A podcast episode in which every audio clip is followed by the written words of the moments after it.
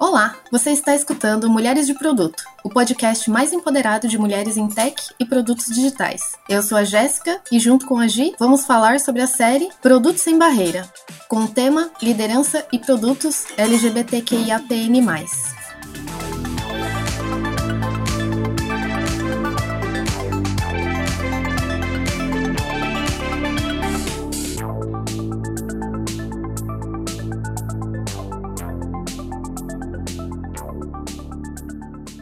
Nesse episódio, vamos falar sobre liderança e produtos LGBTQIAPN+, voltados para a comunidade. Dentro da série Produtos Sem Barreira, esta é uma série que tem o objetivo de dialogar sobre o tema da diversidade e inclusão no universo de produto. E caso tenha passado despercebido, estamos no mês de junho, que é reconhecido mundialmente como o mês do orgulho LGBTQIAPN+, sendo o dia 28 de junho marcado como data símbolo da luta pelos direitos dessa comunidade. Como convidadas desse episódio, temos duas mulheres fabulosas, a Ana Cláudia Mendes, Scrum Master da Lacrei Saúde, e a Mariana Zaporoli, especialista de agilidade na Bain Company. Pessoal, gostaria de fazer um combinado com vocês a fim de facilitar o nosso bate-papo e deixá-lo mais fluido. Iremos adotar a abreviação LGBT ao longo deste episódio, mas todas as demais siglas que compõem a comunidade, por favor, sintam-se representadas. Meninas, eu passo a palavra para vocês. Oi, primeiramente quero agradecer pelo convite. Sou super fã da comunidade Mulheres de Produto. Fiquei super feliz. Então, de mais nada, super obrigada. Bom, falando um pouquinho de mim, tenho 34 anos, sou arquiteta de formação, com MBA em gestão de projetos, onde eu atuei por um tempo. Agora estou em transição de carreira para agilidade, onde no momento faço parte do time da Lacrei Saúde, que é uma plataforma digital de impacto social. Lá atuo como Scrum Master, no Squad Institucional, onde lidero um time de 12 pessoas. Hum, acho que é isso. Olá, pessoal. Prazer, eu sou a Marisa Paroli. Muito feliz de estar com vocês aqui, agradecendo toda a comunidade de mulheres de produtos. Acho que é um trabalho incrível, de fato, tem uma representatividade muito grande, é muito importante. É, eu sou especialista de agilidade na consultoria Bain Company e minha trajetória passa por tecnologia, fui desenvolvedora, trabalhei em empresas mais tradicionais, depois trabalhei, trabalhei em banco e trabalhei quatro anos no PagSeguro, ali fazendo, junto com muita gente, a construção de um ambiente ágil com uma tentativa de organização, um ágil orquestrado, né, no momento em que a empresa tinha um crescimento muito acelerado, tinha uma ambição de abrir, de abrir capital, né? Então foi um desafio da gente conseguir canalizar as energias uh, das pessoas de maneira bem autônoma, mas dentro de, um, de uma organização mínima. Então estou muito feliz de estar com vocês hoje aqui, ainda mais falando desse tema de diversidade.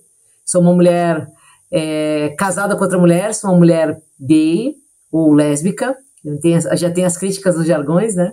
E nós duas temos três filhos que entraram na nossa vida por adoção, mas que hoje deixam a nossa vida muito mais animada e colorida do que já era antes.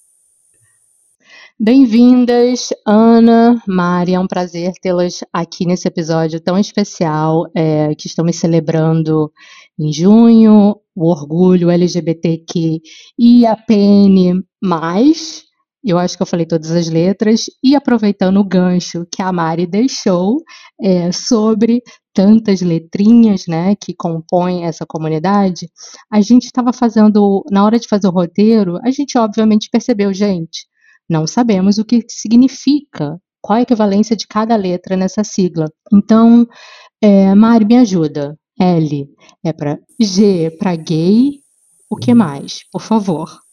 Me ajuda aí também. O T de pessoas trans, Q é queer, I é. Intersexuais. Intersexuais. B de bissexuais. A de assexuais. P de pansexuais. N de não binários. E o mais é para quem não se reconhece em nenhuma dessas nove letras, não se inclui, não se sente representadas. Boa. Nossa, gente, são nove letras. e eu não consigo falar uma palavra inteira, né? Mas até o final do episódio vai sair, tá, gente? Evoluindo, gente. É, na opinião de vocês, a gente tem a necessidade de rotular produtos? Esse é um produto LGBT? Ou seria mais assertivo a gente focar na criação de produtos que tenham habilidade, que tenham a possibilidade de transitar amigavelmente entre os grupos? Ana, o que, que você acha? Ah, eu acredito que faz necessário sim um rótulo pela representatividade e para a comunidade. Eu particularmente faço parte da comunidade pelo B, para me sentir pertencente. É a questão da transição amigável, ela se faz pela construção do produto, porque o produto sendo seguro, acolhedor, ele sendo inclusivo, acessível e comprometido com a privacidade, a segurança de quem vai usar, faz com que todas as pessoas queiram e, e consigam utilizar. O que, que você acha? Você concorda, Mário? Ou você tem uma posição diferente? Eu, eu entendo essa coisa da representatividade, mas eu, eu, eu olho também esse tema pela perspectiva da jornada.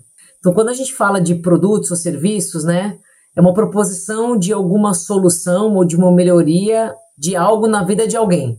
E este algo na vida de alguém diz muito sobre que tipo de necessidade aquela pessoa tem, que poderia ser resolvida ou endereçada por algo que estamos produzindo, um produto ou um serviço.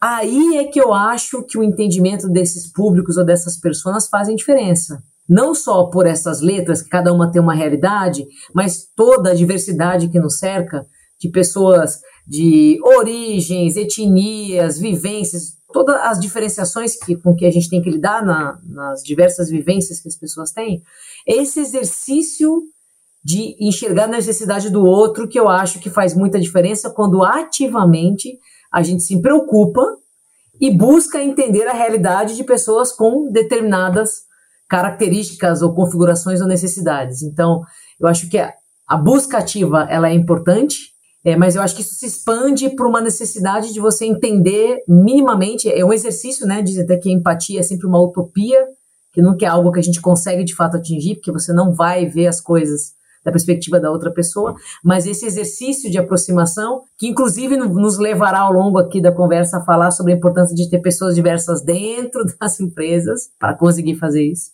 mas que se aplica para este público e para outros públicos também. Excelente colocação, Mari. E, inclusive, pegando a, é, esse ponto que você trouxe sobre trazer isso para dentro das empresas, né? Atualmente, a maioria das empresas parece ter feito o um entendimento da relevância da pauta diversidade para o público. Então, a gente vê muitas empresas trabalhando, inclusive esse mês é um mês que é muito bacana, muitas empresas estarem fazendo campanhas, mas ainda tem um gap em relação a isso tá de fato na cultura do dia a dia das empresas. Por exemplo, tem muitas empresas que fazem a criação de grupos de afinidade, que é legal, mas ainda falta estabelecer um espaço seguro para interação, trazer pessoas é, para dentro da companhia com protagonismo e colocar isso dentro da estratégia de fato da empresa. Qual que é a visão de vocês? É, como que vocês tiveram experiências a respeito desse tema? É, na, por onde, seja por onde vocês passaram ou que vocês têm opinião a esse respeito? Vicinho, checando se eu entendi a pergunta, é, o quanto as empresas de fato têm levado para sua estratégia uma perspectiva legítima de trabalhar com diversidade. É, é por aí? Exato. Para além de só criar um grupo que se discuta ou fazer uma propaganda, fazer uma campanha, o que não significa que seja inválido, né? Claro que toda ação de reforço é importante, mas para isso está de fato no dia a dia das empresas, né? Que as, as pessoas vejam representatividade e não só vejam como se fosse algo externo, né? Mas faça parte da, da vivência da, das empresas, né? Eu acho que a gente pode pensar num degradê de empresas, né? Aquelas que ignoram o assunto, ou porque declaradamente não vê valor, ou porque acha que está resolvido. Também já vivi essa. Não, não preciso falar, nem me pronunciar sobre, nem fazer nenhuma ação de reforço. Por quê? Porque nós somos inclusivos e diversos. Oi? É, então tem essas que, ah, acho importante super, mas não faço nada com isso. Aquelas que tentam marketear em datas específicas no mercado, mas que internamente as pessoas também não vivem essa realidade, até aquelas que estão na construção de uma realidade interna diferente, legítima, uns mais caminhando definitivamente, outros ainda tentando saber por onde começar, ou tentando fazer isso com perspectivas não diversas, que é muito comum, né? Temos um comitê ou um grupo de diversidade. Tá bom, vamos olhar o grupo. Aí o grupo é nada diverso. Então também acontece super, né? É, a gente tem até casos bem polêmicos no mercado sobre isso, né? Mas é difícil a gente ver pessoas negras falando sobre impulsionamento racial nas organizações. Ah, mas é porque eu não tenho grandes lideranças negras. Então contrata! Porque como é que a gente vai querer fazer isso da perspectiva tão distante da realidade dessas pessoas? Então eu acho que a gente tem um movimento agora, pelo menos do meu ponto de vista, tá? Que não é uma grande verdade, mas eu tenho visto movimentos mais legítimos, com uma intensidade maior, de tentar fazer algo que gere resultado. Eu acho que a gente evoluiu na perspectiva também de. É, não, não vou generalizar, mas acho que é, evoluímos em parar de ter como premissa de que ações ativas ou afirmativas são erradas. Sim, acho que agora inverteu, né? A maior parte das pessoas envolvidas no assunto percebe que se você não fizer uma ação afirmativa, se você não der espaços diferentes para pessoas que não estão no mesmo ponto de partida, você não vai conseguir ter um resultado diferente ali na frente. Ainda tem um grupo que acha que isso é algum preconceito invertido, né? Tem essas expressões bizarras aí, mas eu acho que já tem um, um entendimento mais padrão de que sim, ações afirmativas se fazem necessárias para desequilibrar sistemas que estão desequilibrados. Então eu preciso fazer a indução na ponta oposta, né? E aí a gente ainda percebe aberrações como foi essa recentemente do próprio LinkedIn, né, que removeu vagas afirmativas da sua plataforma uns meses atrás, com uma justificativa de que a política do LinkedIn não permite diferenciação. Isso foi aplicado de uma maneira seca, burocrática, removendo todas as vagas afirmativas, pelo menos aqui do Brasil, né? E isso só voltou atrás depois de um baita movimento de pessoas envolvidas no tema, de muita discussão, inclusive no LinkedIn, de que não tinha sentido nenhum tornar um binária uma decisão sem nenhuma avaliação das questões sociais ou da realidade e até do que aquela plataforma é capaz de proporcionar. Então acho que melhorou muito. Mas acho que não é só sobre falar e fazer algo. Depois você tem coisas tão complexas ou até mais complexas, que é o famoso processo de inclusão, que é você ter pessoas no ambiente e dar espaço para que elas opinem, dar ambiente seguro para que elas possam trabalhar. E depois, como é que a carreira delas evolui, porque você tem vieses inconscientes. Eu estou falando dos inconscientes. Tem os conscientes, né, que ainda existem, mas tem os mais difíceis, que são os inconscientes. Né? Então tem muita coisa para se trabalhar até que de fato você tenha uma capacidade, os ambientes têm uma capacidade melhor de darem oportunidades mais equivalentes para as pessoas. Não é à toa que nós mulheres ainda estamos muito distantes de ambientes equivalentes, né? Muito distantes. Então, e, e essa é uma discussão que ela começou há muito tempo e com intensidade maior, né? Então, se a gente olhar na linha do tempo, essa coisa do GLBTQIA+, P, blá, blá, blá, é, é, um, é um exercício de classificação, de fala mais recente. Então, acho que tem muito para a gente ainda pedalar sobre esse assunto, né? Como trazer ambientes diversos e inclusivos e que de fato proporcione oportunidades equivalentes para as pessoas. Excelente. Ana, e você tem uma vivência também interessante para agregar sobre esse ponto, porque justamente você trabalha com um produto que é específico para esse público, né? Qual que é a sua opinião a esse respeito? Nossa, depois do que a Mari falou, tô até com vergonha de falar alguma coisa. Você tá aí, ó, mão na massa, você tá fazendo isso aqui, eu tô falando, você tá fazendo. Não, mas eu concordo plenamente. Assim, eu acho que as empresas, não no meu caso, mas eu acho que a maioria das empresas são reflexo da sociedade, assim, a, e a dinâmica delas funcionam, elas repetem o que acontece fora. É, a exclusão, os preconceitos que acontece fora das empresas acabam vindo para dentro. No meu caso, a empresa que eu tô é uma empresa bem diversa.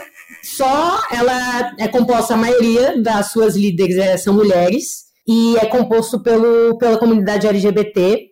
E assim, eu não vivo na minha pele isso que a Mari acaba vivenciando, tudo. Então, esse problema de é, não inclusão de certos grupos lá não existe, assim. Pelo menos eu não percebo que exista. Eu tento não fazer com que exista, pelo menos como líder. É, eu tive vontade de acompanhar algumas iniciativas de pessoas próximas da minha esposa de outras pessoas de fazerem movimentos ativos, né, em trazer algum. A minha, minha esposa, por exemplo, já fez algumas ações por duas empresas que ela passou de contratação de pessoas trans. E é muito desafiador, porque você tem que tratar os processos, o ambiente, as pessoas e às vezes até a logística. Quem trabalha também com produtos e serviços que chegam até essas pessoas hoje, pessoas trans no meu exemplo, não é incomum hoje em dia ter o desafio do nome social, e isso ainda é barreira em, algum, em alguns ambientes. As pessoas ainda têm que ser expostas a usar produtos e serviços com o nome de batismo, porque o sistema não consegue, sei lá o quê. Então a gente ainda dá para o ser humano experiências tão difíceis quanto essa, né, de sermos provedores de soluções que a pessoa não consegue botar o um nome pelo qual ela se identifica. Isso é, muito, muito problemático. e a gente tem nome, a gente sabe o poder de um nome, é uma identificação. E quando a gente está dentro das organizações, a gente escuta em algum ponto uma certa normalização do problema, que é, mas gente, tão complexo. Ah, mas isso aconteceu em quantos casos? Né, a gente tem aqui, ó, 5 milhões de casos para resolver, esse aqui é, são 500. Quem que vai priorizar isso? Então a gente percebe uma discussão sobre esse tipo de problema assim tão míope, tão desumana, tão desagradável, que a pessoa está longe de se colocar no lugar de alguém que compra um produto e é atendido ou atendida com o um nome pelo qual não se reconhece.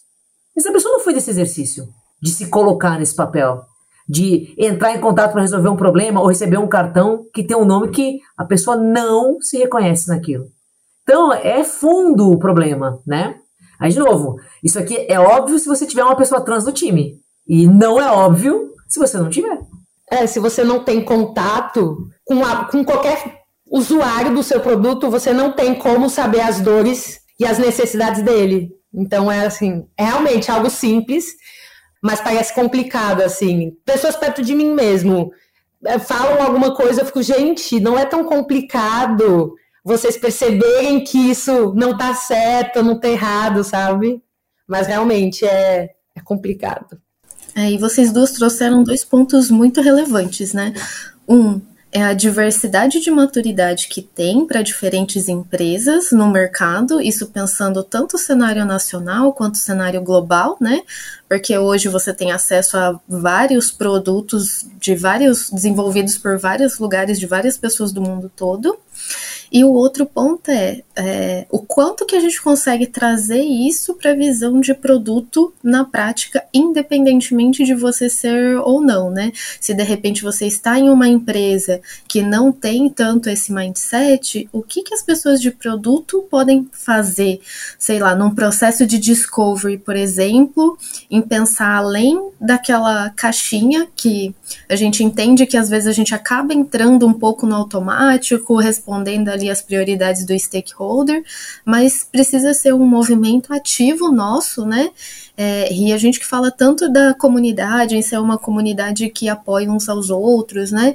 O quanto que a gente consegue isso, trazer isso para dentro dos nossos produtos, né? Seja ali num, num processo de discovery, seja trazer uma visão um pouco mais ampla sobre é, um desenvolvimento de produto, quais critérios eu coloco para fazer a priorização de alguma feature, né?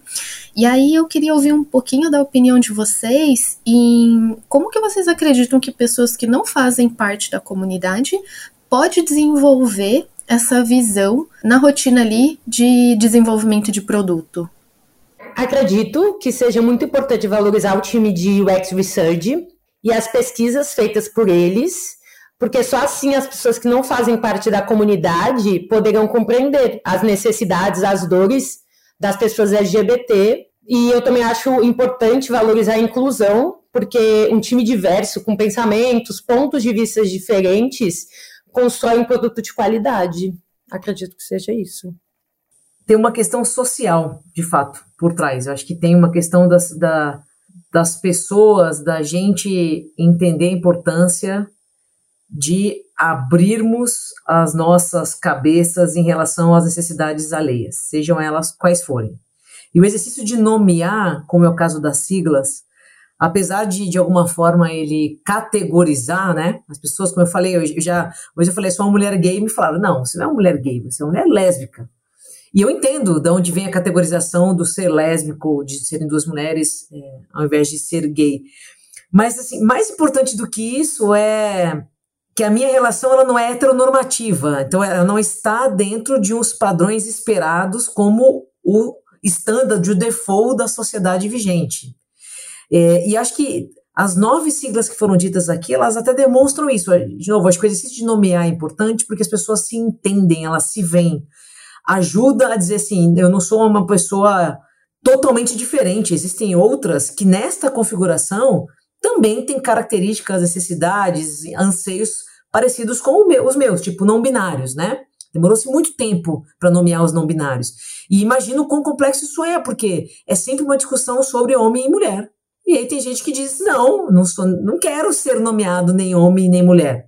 Então, nomear é importante. A variedade é tão grande de possibilidades, nós somos pessoas, seres humanos tão complexos e tão complexas, ou complexos, que fica é, difícil achar que a gente tem 100% das possibilidades descritas. A gente não vai ter. Então é um exercício de identificar, nomear, para trazer inclusão, para trazer afinidade, para trazer reconhecimento, para ajudar as pessoas a se entenderem mas é, não acho que tenha expectativa de que tudo tenha que ter um rótulo, e sim um exercício do ser humano de tentar compreender a realidade do outro ou da outra pessoa. Né? E isso vai passar outra coisa que eu acho horrorosa, é quando a galera cria ironia ou desmerece discussões como a de língua. Até eu tenho amigos com quem já tive altas e fortes discussões sobre isso. Ah, todes, com X, com E, ah, aberração as pessoas não têm noção do quanto isto é representativo para outras pessoas. Para ela, tanto faz, mas para outras pessoas não é tanto faz. Não é tanto faz. É importante para o bem-estar do próximo, da próxima, da outra pessoa. A gente não fala de cadeia de valor. Para que serve a língua? A língua é um instrumento de comunicação e se ela está precisando de ajustes para comunicar coisas que hoje na sua configuração ela não comunica, a gente precisa evoluir a língua. E aí tudo bem, podemos falar que depois toda a numerologia que já existe de que empresas mais diversas têm rentabilidades diferenciadas e trazem relacionamento com seus clientes, né, de diferenciação de mercado, que hoje já está dado nos números, mas é, além dessa questão de performance das organizações, acho que existe uma questão de necessidade social é, que é mandatória, sabe?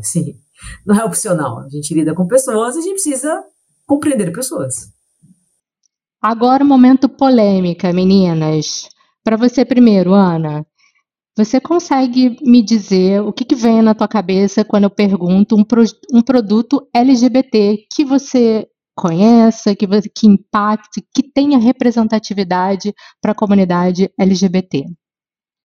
É, diretamente a Lacre Saúde, que impacta a minha vida de forma pessoal e profissional. E tem um site que alguns amigos meus utilizaram já e eu super indico, que é o Transemprego, que é um portal de empregabilidade para pessoas trans. São os únicos que no momento eu consigo pensar.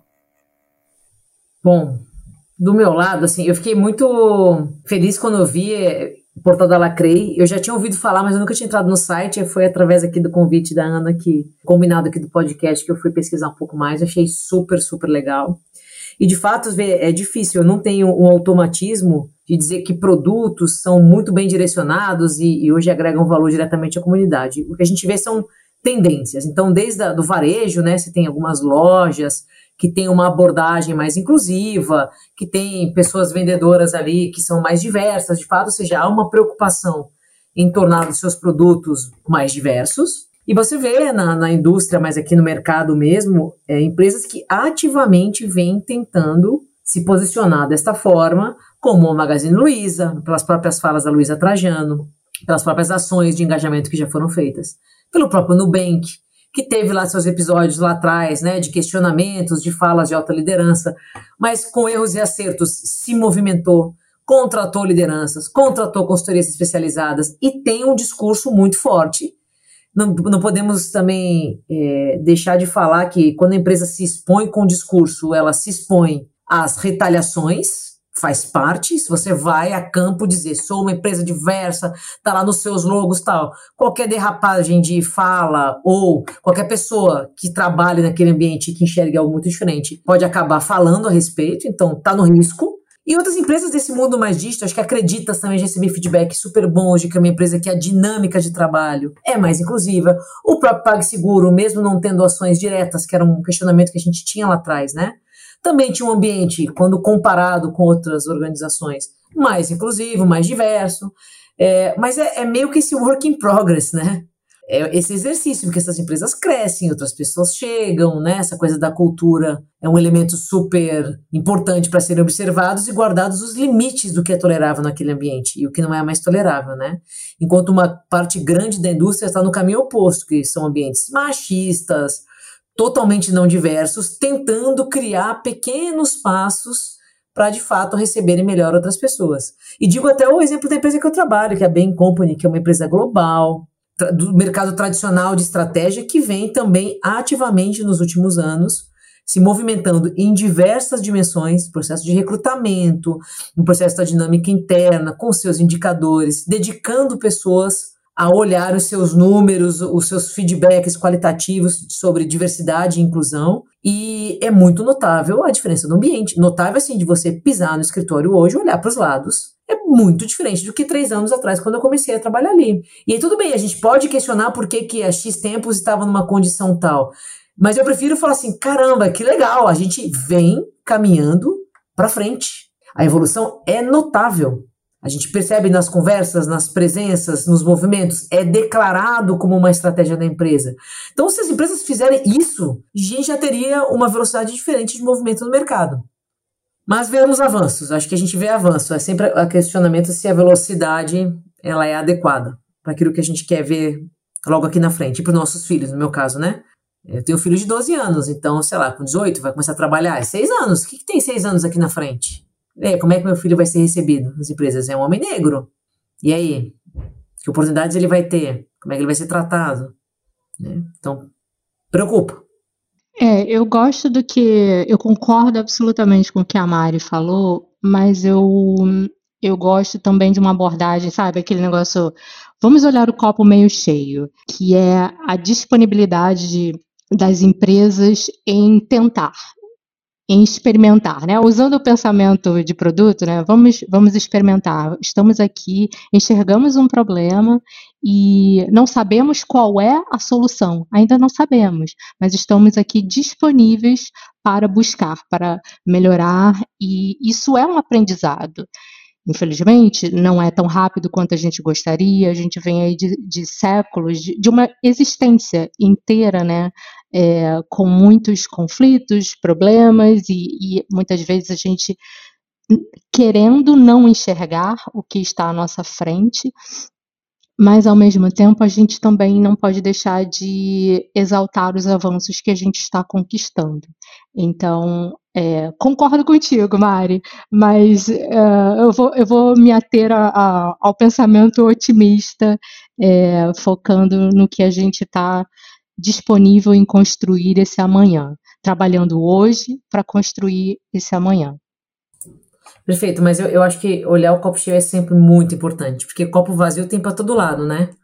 E se a gente só olha copo vazio, copo vazio, a nossa própria disposição em encher o copo vai ficando muito minada, vai ficando muito descrente, vai ficando muito desgastada. Então a gente precisa sim reconhecer aquilo que vem mudando, vai começando a funcionar, essa disposição e fazer né, todas as falas e, e, a reverberação, eu acho, hoje nas organizações sobre esse tema LGBTQIA+, ou LGBT para facilitar, como já foi acordado aqui, né, para não deixar as letras para trás.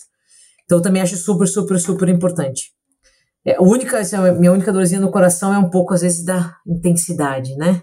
Dessa coisa da que gera uma velocidade de reação. Assim, acho que algumas caminham a passos mais interessantes, com o exemplo, como eu falei, da BEM, assim, é muito notável em três anos a diferença. E há três anos é minha janela da BEM, né? Esse movimento já vem acontecendo antes. É, outras, arriscaria dizer que não vem no mesmo ritmo, não. Ainda vem meio dando umas engatinhadas aí. acho que faz todo sentido é, o que você trouxe aqui no, no tema de hoje. E eu trazendo aqui alguns dedinhos de contribuição, eu tive a oportunidade em algumas das empresas que eu trabalhei em participar de comitês de diversidade. E é claro que cada empresa tem um ritmo diferente, mas é interessantíssimo o quanto que a gente consegue enxergar de itens que a gente pode melhorar nas empresas e inclusive quanto mais pessoas tivessem, a gente poderia inclusive aumentar essa velocidade, né? Então, a gente vê muitas iniciativas nesse sentido. O próprio surgimento da comunidade da Mulheres de Produto surge dessa dor, né, de trazer mais diversidade para o cenário de tecnologia, é focada aí no público que se identifica como mulher. Acho que tem muito espaço ainda para crescer, mas o importante é que a gente já começou aí a dar alguns passos nessa direção.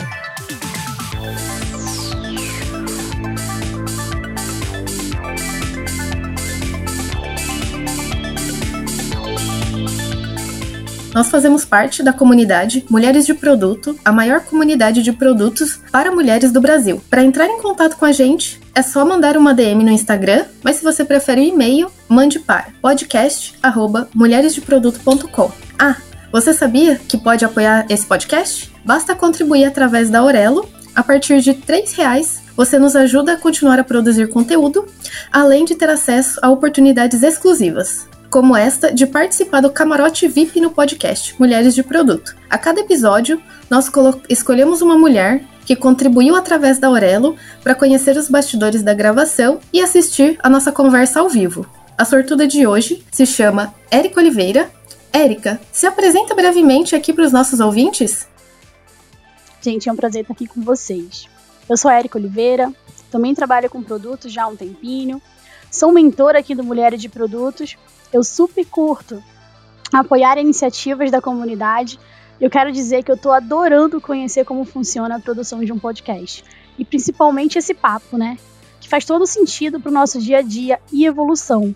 Tanto como pessoa e como profissional. Então, assim, vocês estão arrasando. Obrigada demais, tá? Podendo participar hoje. Nós que agradecemos aí a sua contribuição.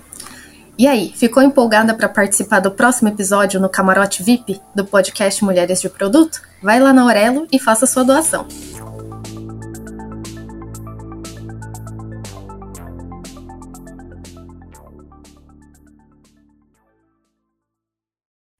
Mulheres, a gente já falou sobre mercado de trabalho, a gente já falou sobre marketing, a gente já falou sobre produtos.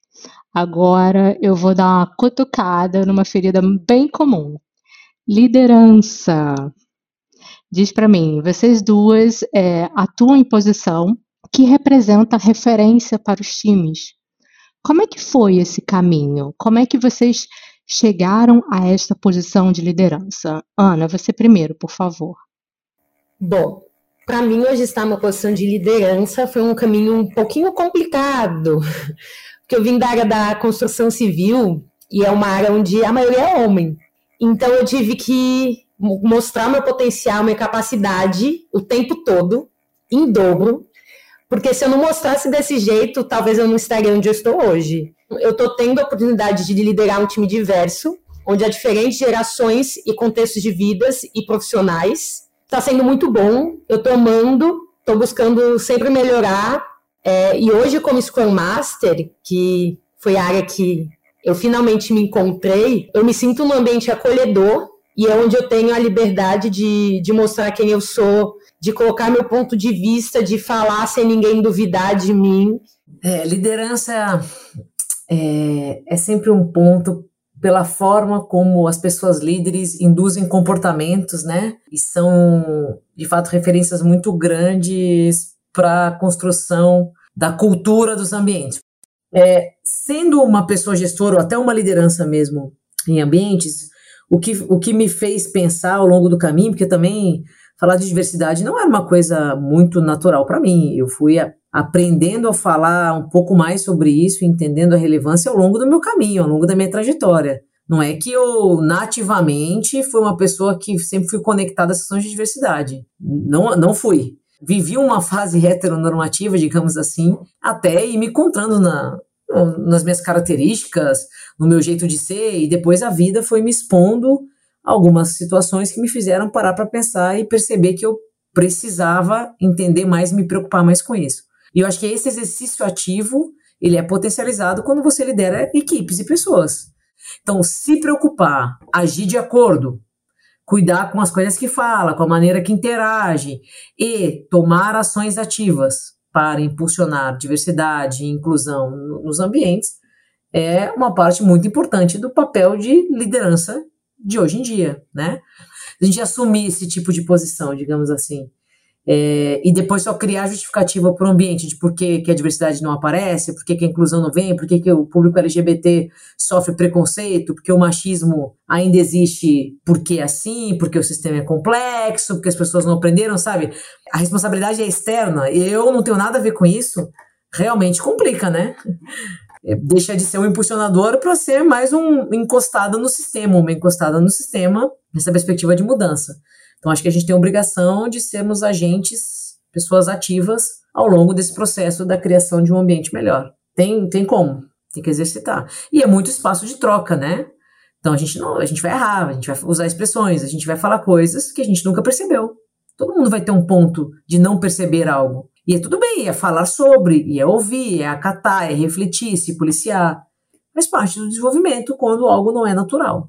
Né? Natural no sentido não é já construído em você, não é uma coisa que organicamente você faz, que você precisa reconstruir ou construir algo novo no seu comportamento, para qualquer tema, né? Sim, faz todo sentido, Mari. E colocando esse ponto de ter isso mais presente no dia a dia, felizmente as próximas pessoas, graças a esse caminho que a gente vem evoluindo, né, terão mais. É, disponíveis de uma forma mais cotidiana essas pessoas para ter como referência. E aí eu queria saber um pouquinho da experiência de vocês. É, se vocês tiveram nessa trajetória é, pessoas LGBT que foram referências ou alguma outra liderança é, que foram referências para vocês, seja no lugar que vocês trabalharam, seja em lugares externos, que serviram aí de inspiração aí para trilhar esse caminho e ver que ele era possível. Mari, Conta um pouquinho pra gente. Ah, algumas pessoas acho que me impulsionaram muito nessa trajetória, né? Vou falar diversidade em geral e aí eu destaco as do público LGBT, tá? Acho que uma das primeiras pessoas que mexeu comigo sobre isso foi o Leandro, Leandro Oliveira, que é hoje é uma pessoa gestora lá na, na Movilipay, um homem negro com quem eu tive a oportunidade de, de conviver bastante, um dos meus melhores amigos, e ele foi uma das pessoas que eu ouvi ativamente. Ele me despertou o olhar para muitas coisas que eu não, não tinha esse olhar ativo antes. A minha esposa, Amanda Carvalho, que também é uma pessoa super conectada aos temas de diversidade, inclusive LGBT, que, que faz ações para movimentos de diversidade e inclusão mais ativamente, como essa coisa de contratação de pessoas trans e etc. É, a minha prima, eu tenho uma prima trans, que é a Amanda Palha, inclusive na comunidade é, ela é bastante conhecida, tem uma interlocução muito forte. E a Amanda também me ajudou muito a entender pouco mais da perspectiva de diversidade, né? Alguém muito próximo da minha família, com quem eu pude é, expandir um pouco os meus horizontes. E a minha irmã, Ieda Zaparoli, que também é uma pessoa que sempre, sempre falou do tema, sempre teve uma cabeça super aberta. Hoje também é casada com uma mulher e é uma grande referência para mim de abertura mesmo, né? Da gente fazer esse exercício de se colocar no lugar do outro, não ficar tão preso a pré-conceitos e a ideias é, que tem na cabeça da gente oriundas de diversas origens, né? Podemos falar de criação, da personalidade, seja o que for, do ambiente, que seja. Mas o exercício de abrir os horizontes, a, a minha irmã, os meus irmãos, o João também, mas a minha irmã principalmente é uma pessoa que me ajudou muito na caminhada aí. E eu tive a sorte de ter na minha família pessoas maravilhosas que sempre fizeram boas perguntas, me fizeram pensar e sempre acolheram a diversidade que a nossa família como um todo tem. Mãe, pai, vó, tio, tia, sou muito grata a, a esse ambiente acolhedor que eu tive, porque eu tenho a oportunidade de navegar.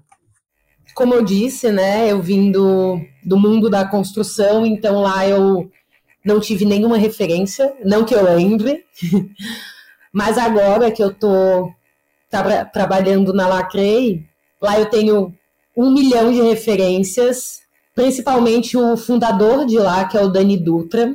Ele é incrível, é uma pessoa super generosa, acolhedora, empática. Ele me inspira de verdade. A minha liderança hoje é total reflexo da dele. Então, o jeito que eu lidero hoje minha equipe, de verdade, é muito do que ele me ensina e do que ele me passa, assim.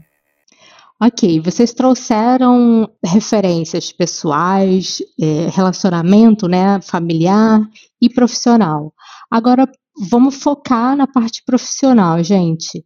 Pensando qual seria o que vocês acreditam que possa ser o grande diferencial de um líder LGBT para uma equipe. O que ele teria, ele ou ela teria para agregar para essa equipe? Mari? Você tem uma, uma resposta? Ou, ou seria. Peguei no, na, no desafio aqui. Ah, eu acho que tem essa questão de representatividade real, né? E, e de uma expectativa de ambiente seguro para a pessoa ser como ela é.